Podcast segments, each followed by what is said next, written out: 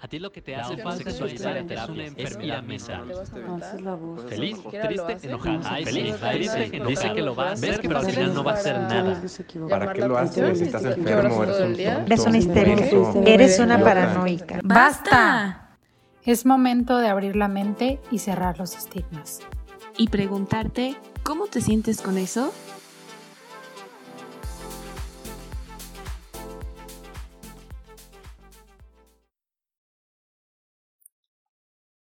Bienvenidos a ¿Y cómo te sientes con eso? El podcast donde buscamos crear este espacio de diálogo para cuestionarnos ciertos temas de salud mental. Mi nombre es Lorena Álvarez y me acompaña Andrea Castellanos. Hola a todos, bienvenidos a otro capítulo de ¿Cómo te sientes con eso? El día de hoy estaremos hablando, como lo prometimos en nuestro último episodio, acerca de la inteligencia emocional. Una vez que ya aprendimos a nombrar las emociones, como lo hablábamos en el capítulo 2, vamos a pensar en cómo lograr una inteligencia emocional, cómo lograr controlarlas, si es que podremos hablar de un control de emociones, que ahorita lo discutiremos, y cómo, vaya, pues cómo ser inteligentes emocionalmente. Sí, creo que, bueno, primero sería importante hablar acerca de inteligencia, porque si bien nosotros queremos enfocarnos el día de hoy a la inteligencia emocional, pues la que más conocemos todos o la que nos han enseñado desde pequeños es la inteligencia que está ligada al coeficiente intelectual, que es la facultad de la mente que permite aprender entre razonar, tomar decisiones y formarse una idea determinada de la realidad. Y bueno, esta puede ser una o es lo que dice el diccionario acerca de la inteligencia, pero tú, Lore, ¿cómo podrías poner con tus palabras la definición de inteligencia? Yo creo que la inteligencia está ligada siempre a esta capacidad de aprendizaje y de razonamiento, como bien lo dice la definición del diccionario, y está ligado mucho como a un número. Si se fijan, en las escuelas siempre parece que hay una calificación para toda actividad que realiza el niño en el aprendizaje y que pareciera que este número o esta calificación va a medir qué tan inteligente es o no es ese niño. Entonces, además de ser una mm, habilidad relacionada con el aprendizaje y el pensamiento, yo creo que se relaciona mucho con el número también con lo que mencionabas, Andrea, del coeficiente intelectual. Y se piensa que entonces a mayor inteligencia, a mayor coeficiente intelectual, esa persona va a ser más capaz de lograr ciertas actividades, más capaz de aprender, más capaz de pensar, más capaz de razonar.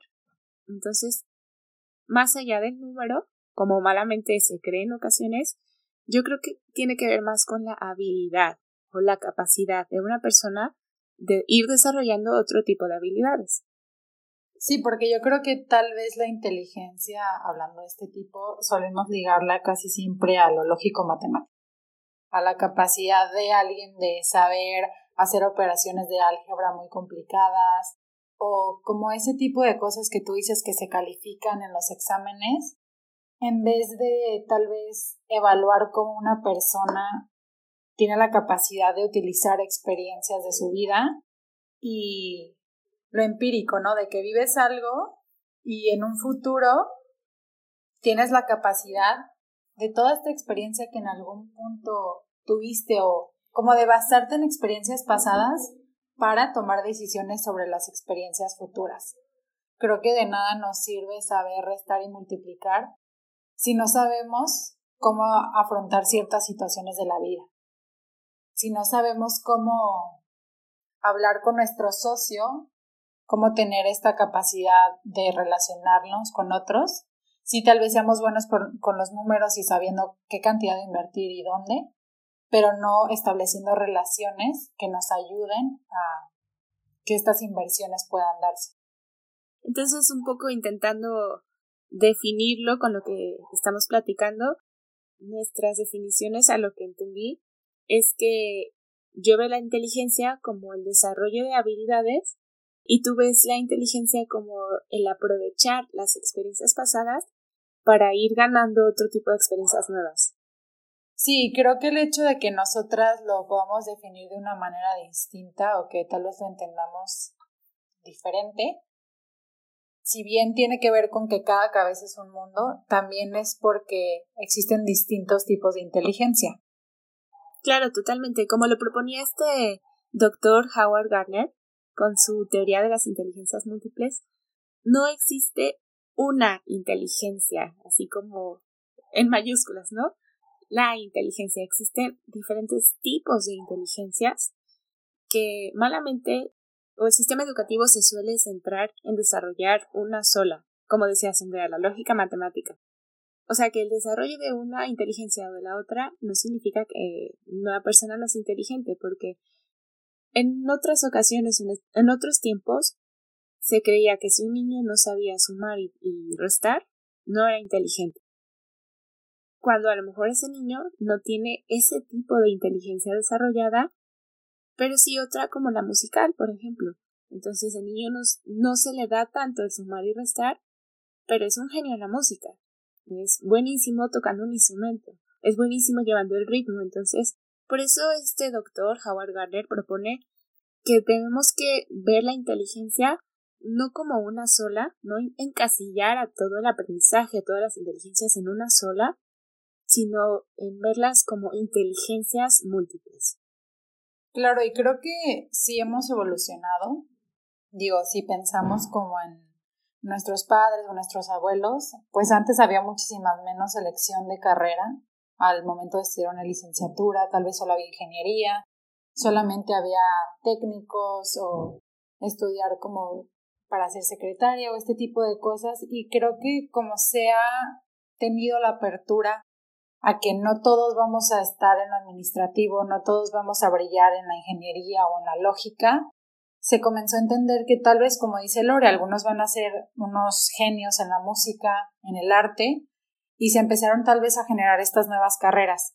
Y sí se evolucionaba en todos estos ámbitos, también hay colegios que ya empezaron a intentar como ver distintas inteligencias desde primaria, secundaria, o también los tipos de aprendizaje, que si alguien es visual, alguien es auditivo, pero creo que todavía podemos ir un paso más allá y es justo lo que queremos nosotros explicarles el día de hoy es hablar acerca de la inteligencia emocional, que ya lleva tiempo hablándose de este tema, pero que todavía no está al 100% en los colegios, en las empresas, en la vida en general de las personas y que creemos que es muy importante para tener una vida más exitosa tal vez. Como que es un pilar, ¿no? Obviamente no es el único que se necesita, pero sí es algo importante que deberíamos de considerar cada uno de nosotros en nuestra vida. Claro, y falta todavía desarrollar este tema de la inteligencia emocional, que incluso ni el mismo Howard Gardner la menciona como tal, ¿no? Que él es el que propone justamente esta teoría de las inteligencias múltiples, él propone ocho nuevas inteligencias múltiples. La inteligencia lingüística, que tiene que ver con el uso de las palabras, la lógica matemática, que es como la más común que solemos conocer, que tiene que ver con las operaciones, con los números, la inteligencia musical, que tiene que ver con el ritmo, con eh, los instrumentos, la inteligencia espacial, que tiene que ver con el uso pues precisamente del espacio, de los dibujos, de la arquitectura, por ejemplo. La inteligencia cinética corporal, que tiene que ver más con el uso del propio cuerpo, del movimiento, por ejemplo, en artistas, en bailarines. La inteligencia intrapersonal, que tiene que ver con la capacidad de uno descubrirse a sí mismo. Y la inteligencia interpersonal, que tiene que ver con la capacidad de desarrollar relaciones con otras personas y la inteligencia naturalista que tiene que ver con este contacto con el medio ambiente. Entonces, si bien Howard Gardner comenzó a, comenzó a plantearse la necesidad de estudiar inteligencias múltiples, ni él mismo menciona justo este término del que estamos hablando hoy, ¿verdad, Andrea? La inteligencia emocional. Claro, y bueno, la inteligencia emocional es un poquito distinta a, las que menciona Lore, que tal vez nos pueden parecer conocidas.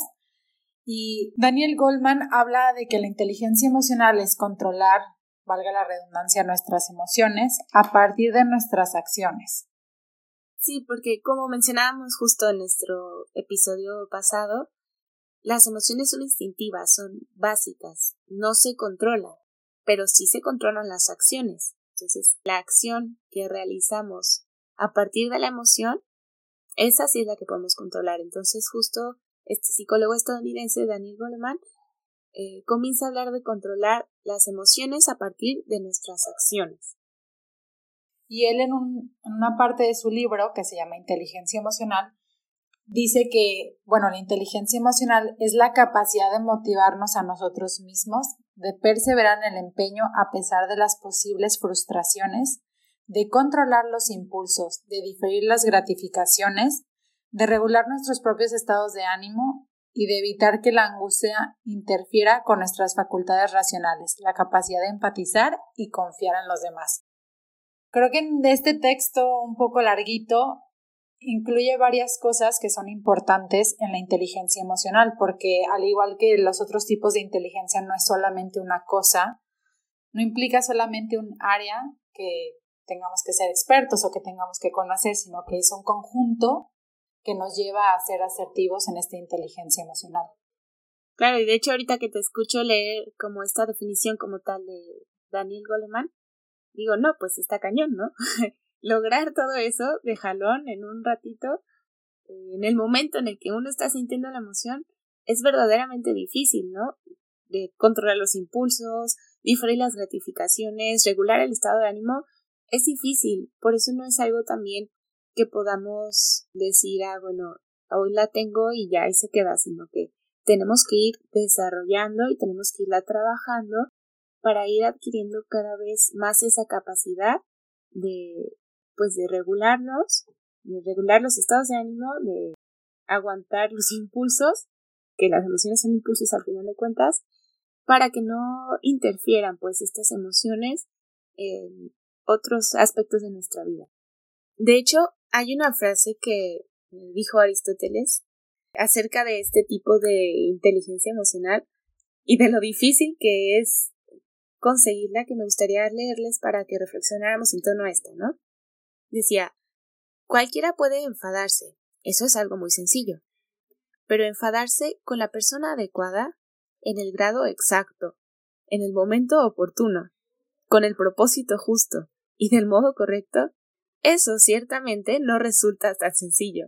Entonces, claro, no es nada fácil esto de conseguir inteligencia emocional, pero es algo que podemos ir desarrollando. Sí, creo que también es un poquito más difícil tal vez para nosotros porque no nos enseñaron este tipo de inteligencia.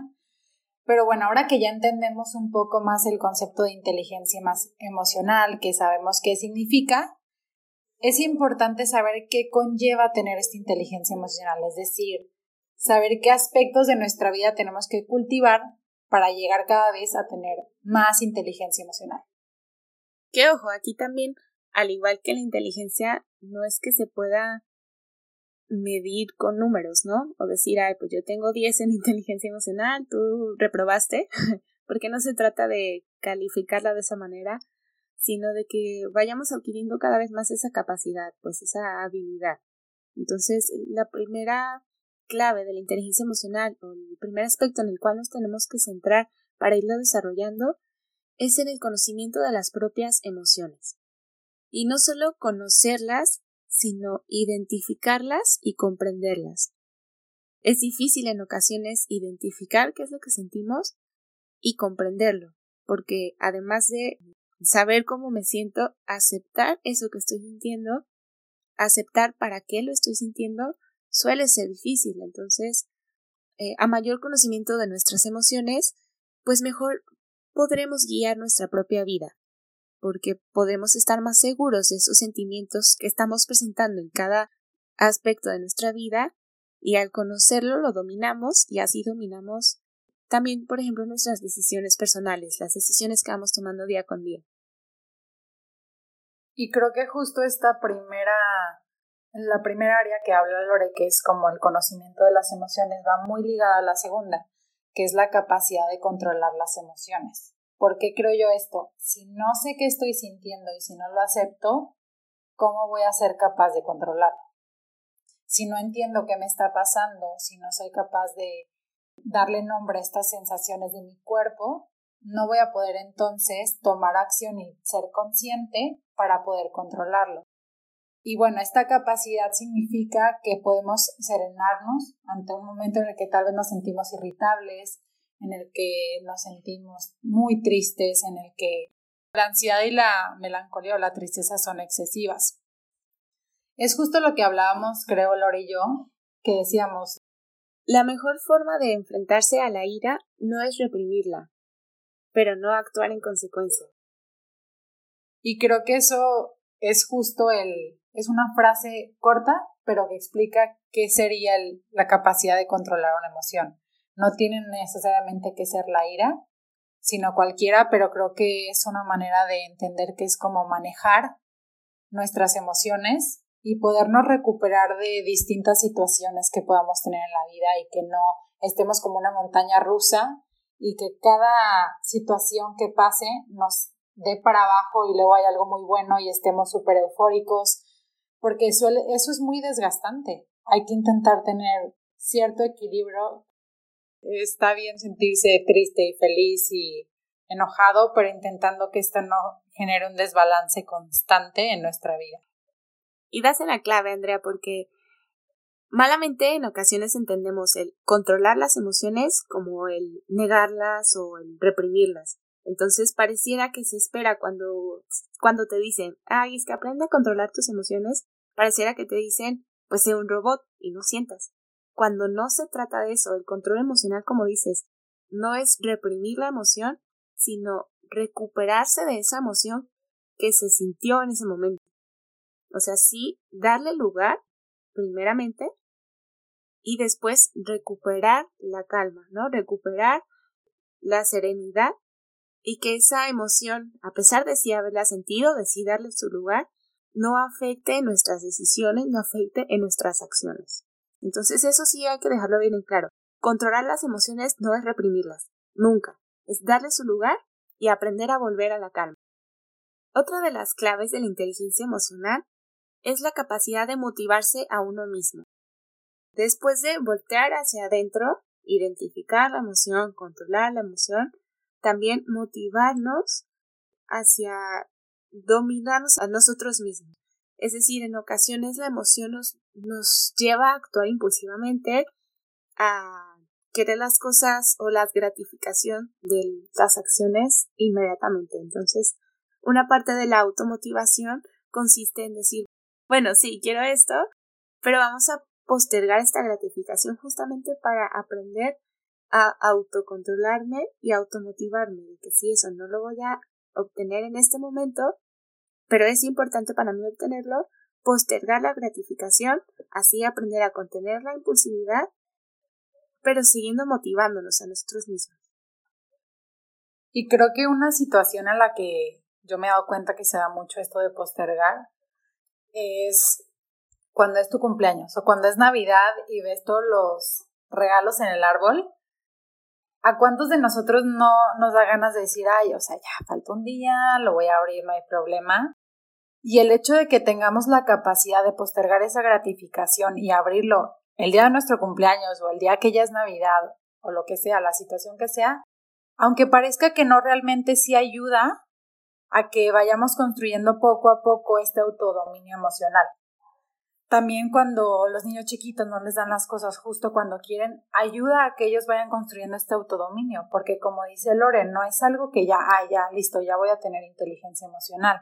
Es algo que es paso a paso y que tenemos que ir construyendo y que inclusive nosotros si queremos practicar este autodominio podemos decir, bueno, o sea, se me antoja muchísimo ese chocolate, pero en, mejor en media hora. Me voy a esperar media hora a que salga de clases para comerme ese chocolate. Y puede ser algo muy simple, pero que realmente sí puede ayudarnos. Entonces, sí son pequeños pasos, pero que ayudan. Y sobre todo desde la automotivación, de que tampoco es por reprimir el, el instinto, sino por motivarnos a ir logrando una mayor capacidad de autocontrol. Y bueno, la siguiente clave de inteligencia emocional que yo creo que es súper importante es el reconocimiento de las emociones ajenas. Si se fijan, las primeras tres hablan de lo personal, porque creo que si tú no eres capaz de conocer tus emociones, de controlarlas de verte a ti, de ver hacia adentro, es muy difícil que puedas ver a un otro. Entonces sí es muy importante entender que primero tengo que ver qué me pasa a mí, porque a veces se confunde con egoísmo. Y no, no, no es egoísta primero darme tiempo para mí, entenderme a mí, conocerme a mí, porque entonces cuando yo reconozco todas estas emociones dentro de mí, puedo reconocerlas en otro y entender cómo es que se siente cuando alguien me dice estoy triste, porque yo ya lo viví. Tal vez no es la misma situación, pero sé que es estar triste, sé que es estar enojado, inclusive sé que es sentirse traicionado.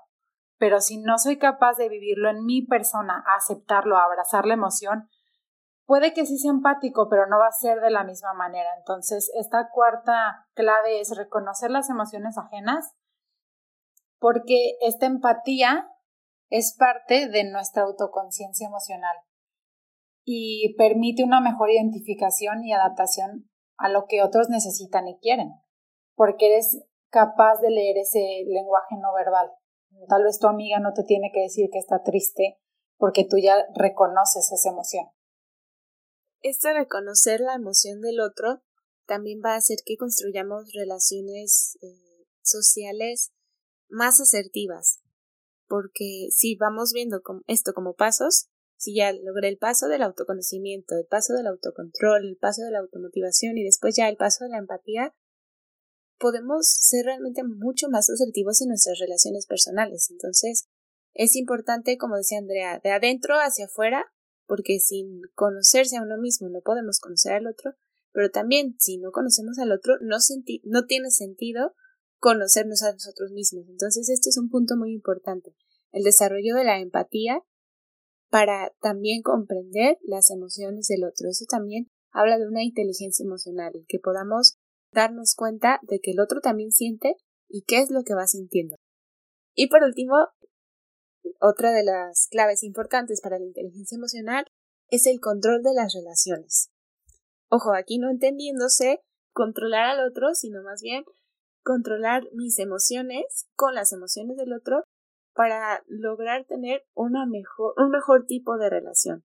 Entonces, va más en torno como a este control de las emociones en las relaciones para poder desarrollar justo estas habilidades sociales que me permitan tener una mejor interacción serena y asertiva con los demás. Sí, y creo que algo que puede ayudar mucho en este caso y que yo me he dado cuenta es cuando hay una situación de conflicto entre dos personas, por lo general es que hay o poca comunicación y también es porque hay una emoción que fue, o sea, hay una emoción ahí que posiblemente es tristeza o enojo. Y creo que en este tema del control de las relaciones, que más bien habla de manejar las emociones, como dice Lore, Sucede que en muchas ocasiones un conflicto se da por una falta de comunicación, pero también por no expresar las emociones que sentimos. Y creo que algo que puede ayudar mucho, o desde mi punto de vista algo que ayuda, es cambiar un poquito el chip y en vez de ir con la otra persona y hablar desde el reproche o desde lo que hace mal, hacerle saber cómo es que esta situación me hace sentir a mí porque a veces creemos que otra persona siente igual y piensa igual, o obviamos que, que él va a entender por qué nosotros no nos sentimos bien con esta situación, pero la realidad es que ninguno de nosotros leemos mentes, ni los psicólogos. Entonces, creo que sí es muy importante que intentemos cambiar este chip en las relaciones, justo en este punto 5, y que cuando hay un conflicto hablemos desde esta situación a mí me hace sentir triste o lo que pasó contigo me hizo sentir enojado por tal tal, en vez de es que lo que tú haces está mal. Y crea una apertura y ayuda a que la relación sea más asertiva y la comunicación se abra de ambos lados. Entonces sí podemos resumir como estas claves para la inteligencia emocional en cinco pequeñas palabras. Sería autoconocimiento, autocontrol, automotivación, empatía y desarrollo de habilidades sociales. Esas serían como las áreas en las cuales nosotros tendríamos que invertir para lograr tener una mayor inteligencia emocional. Bueno, pues ahora que ya les comentamos qué es la inteligencia emocional, qué conlleva tener inteligencia emocional, puede que se pregunten, pero ¿cómo le hago para tener inteligencia emocional? ¿O qué puedo hacer para empezar a desarrollar cada una de las claves o puntos que me acaban de mencionar? Y obviamente tenemos tips para ustedes. Lo importante, sobre todo en este primer punto del autoconocimiento, es comenzar a preguntarnos desde lo más sencillo qué me gusta, qué no me gusta, de comida, de colores, de ropa, con qué me siento más cómodo, con qué personas estoy más a gusto, qué temas me gusta más platicar, leer, investigar. Entonces, son cosas sencillas, pero este tipo de ejercicios de irnos cuestionando, de ir haciendo como esta pausa en la rutina diaria para preguntarnos qué es lo que realmente me gusta, es importante para ir desarrollando un mayor autoconocimiento y no siempre desde la emoción, ¿no? No siempre decir, ay, ¿qué estoy sintiendo ahorita? Sino cosas simples de qué sí me está gustando, qué no me está gustando, qué prefiero, para ir adquiriendo justo este hábito, ¿no? De ir viendo hacia adentro para preguntarme qué es lo que más me va gustando, qué es lo que quiero. Y puede servir mucho esta actividad como de journaling, que se habla mucho últimamente, que es ir haciendo listas o escribir en una libreta lo que vas descubriendo de ti mismo o de tu día a día. Entonces, se puede hacer esta actividad de autoconocimiento. Por ejemplo, ¿qué fue lo que más me gustó de mi día? ¿O qué fue lo que no me gustó de mi día? ¿Cuáles son mis comidas favoritas? mis colores favoritos, etcétera. Entonces, desde estas simples acciones de preguntarme qué me gusta, qué no me gusta, voy fomentando eh, o desarrollando el autoconocimiento. Y creo que aunado a que te ayuda a empezar a conocerte, también te empieza empieza a que te cuestiones. Por ejemplo, tal vez tú crees que te gusta el pozole porque toda tu vida tu mamá lo hizo en las comidas, pero te das cuenta que a ti realmente no te gusta y que es algo que tu familia pues, le encanta, pero para ti es algo muy sencillo y tú amas la barbacoa. Digo, hablando como de temas simples, como dice Lore. pueden ser temas como mucho más profundos y el ir intentando conocernos más, yo creo que ayuda mucho, por ejemplo, salir solos. Está como tal vez muy mal visto que dicen, ay no, qué feo salir solo, ¿por qué vas al cine solo? Pero yo creo que ayuda mucho a conectar con nuestra persona y con nuestro interior el salir solos, el escribir, el cuestionarnos lo que pensamos, lo que creemos y quién somos. O sea, aunque sea una pregunta muy fuerte, creo que es importante hacernosla de vez en cuando. ¿Qué hago aquí? ¿Quién soy? Y también qué color me gusta. No, no hay que ser intensos todo el tiempo, pero sí es importante conocernos. Desde lo simple hasta lo profundo. sí, desde lo más simple a lo complejo. Y bueno, para desarrollar también el autocontrol, sirve mucho la respiración. Esto es algo en lo que yo creo que la mayoría de nuestros capítulos escuchaban como recomendación, el aprender a respirar para volver a este estado de serenidad una vez que la emoción ya tuvo su lugar. Entonces, darle lugar a la emoción y después respirar para volver a mí mismo, para volver a mi centro, para volver a este estado como de, de calma. Y hay un montón de diferentes técnicas de respiración que si nos siguen en nuestras redes sociales, por ahí estaremos compartiendo más en específico algunas de ellas con ustedes.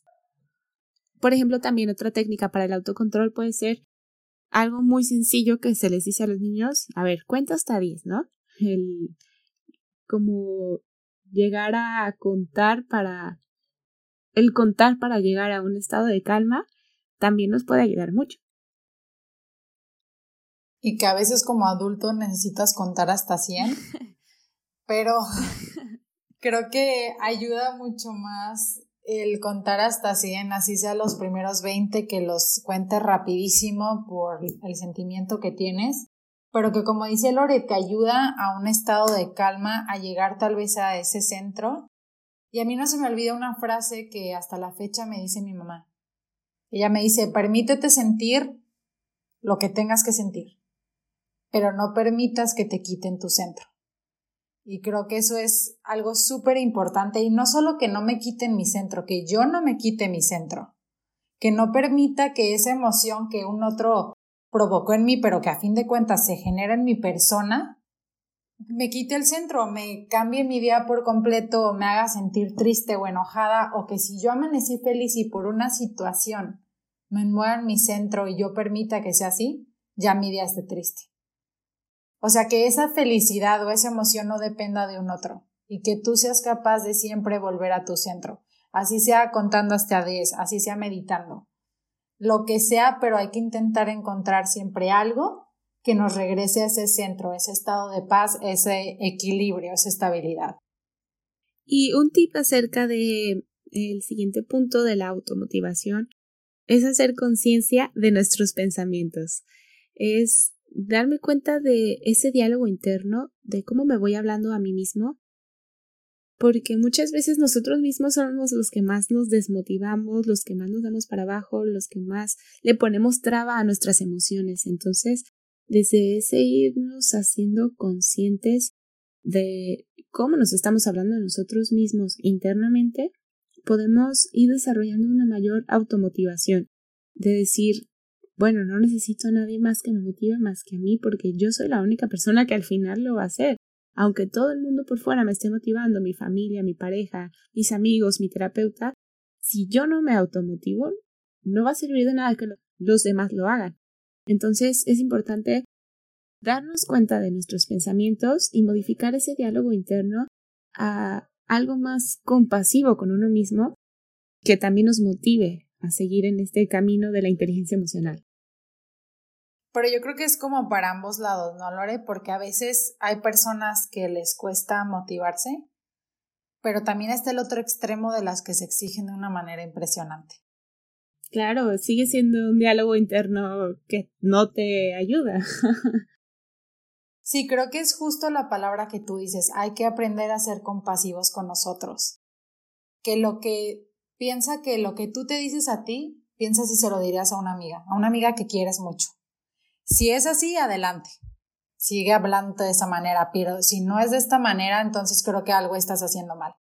Porque a veces, bueno, a mí me pasa como reacciones automáticas, ¿no? Que me digo de que hay que tonta o que mensa, pero luego yo misma digo, a ver, no, no pasa nada si te equivocas, porque cada pensamiento que tú le metes aquí a tu cerebro, pues lo vas, se lo va creyendo tu mente. Entonces hay que ser muy compasivos y también muy conscientes de qué nos decimos y lo que vemos y escuchamos. Y bueno, para desarrollar la empatía, nosotros recomendamos comenzar a hacer conciencia de la comunicación no verbal, de leer tanto mi lenguaje no verbal como el lenguaje no verbal del otro. Y a partir de ese lenguaje emocional, eh, ir comprendiendo también lo que el otro siente para poder conectar mejor con él. Muchas veces entendemos mal este concepto de empatía de siempre ponernos en los zapatos del otro y vivir a fuerzas lo que el otro vive cuando no es así, es simplemente comprender desde mi lugar lo que está viviendo el otro. Entonces es importante justo esto, también poner atención en la comunicación no verbal para poder desarrollar una mayor empatía. Sí, porque creo que como tú lo dices, Lore, está difícil, ¿no? Así puedes decir, ay, me voy a poner en su lugar, pero tendrás que haber vivido literal toda su historia para poder decir que te estás poniendo en su lugar y que lo entiendes, tal cual. Entonces creo que va más allá de ese esa típica definición que se tiene de empatía y que hay cosas muy sencillas que podemos hacer para, como dice Lore, para empezar a desarrollar esta empatía hacia otros. Y por último, para desarrollar eh, habilidades sociales, es importante también darle lugar en nuestras pláticas cotidianas a las emociones. Algo que a lo mejor no se hace normalmente en las familias, el dedicar un ratito para platicar de cómo se sienten, ¿no? a lo mejor al inicio del día o en el desayuno, en la comida, en algún momento que compartan, el decir, bueno, ahorita vamos a tener cinco minutos para platicar cómo nos sentimos, ¿no? O aunque sea menos tiempo, pero empezar a nombrarlo en sociedad, en conjunto, para que se vaya haciendo también un hábito, el expresar las emociones también en nuestras relaciones sociales, empezándolo a lo mejor desde la familia, que a, veces es con quienes más cuesta, pero para así también desarrollarlo de manera más fácil eh, con nuestros compañeros de trabajo, con nuestros compañeros de escuela, con nuestros amigos, con las demás personas con las que nos relacionamos. Y fomentar el estar en convivencia. porque también a veces como que cada quien está por su lado, cada quien nada más llegan, comen y comen juntos, pero realmente no están juntos. Entonces, sí, crear, intentar crear este diálogo comenzando, como dice Lore, con la familia y de ahí con los amigos y con las personas que están cerca de nosotros y romper esta, este tabú, esta creencia de que no puedo hablar de cómo me siento porque eso no se habla o eso no se dice. Nada más voy a decir que todo está bien. Empecemos porque cuando un amigo nos pregunte cómo estás, realmente contestar cómo estamos y no decir bien porque es el diálogo ya establecido. Y bueno, pues estas son algunas herramientas que podemos compartir con ustedes para poder desarrollar una mejor inteligencia emocional, recordando que las personas inteligentes emocionalmente pueden manejar de una mejor manera sus sentimientos y enfrentarse de una mejor manera a la vida, a los retos diarios y elegir o tomar decisiones de una manera más adecuada. Entonces, vamos desarrollando inteligencia emocional Vamos trabajando justo en estas claves de las que hablamos el día de hoy para cuestionarnos entonces ¿y cómo te sientes con la inteligencia emocional? Y en nuestro próximo capítulo hablaremos de un tema que consideramos es muy importante, que es el burnout. Y los invitamos a que nos sigan en nuestras redes sociales, en Facebook e Instagram, arroba y cómo te sientes con eso. Nos vemos.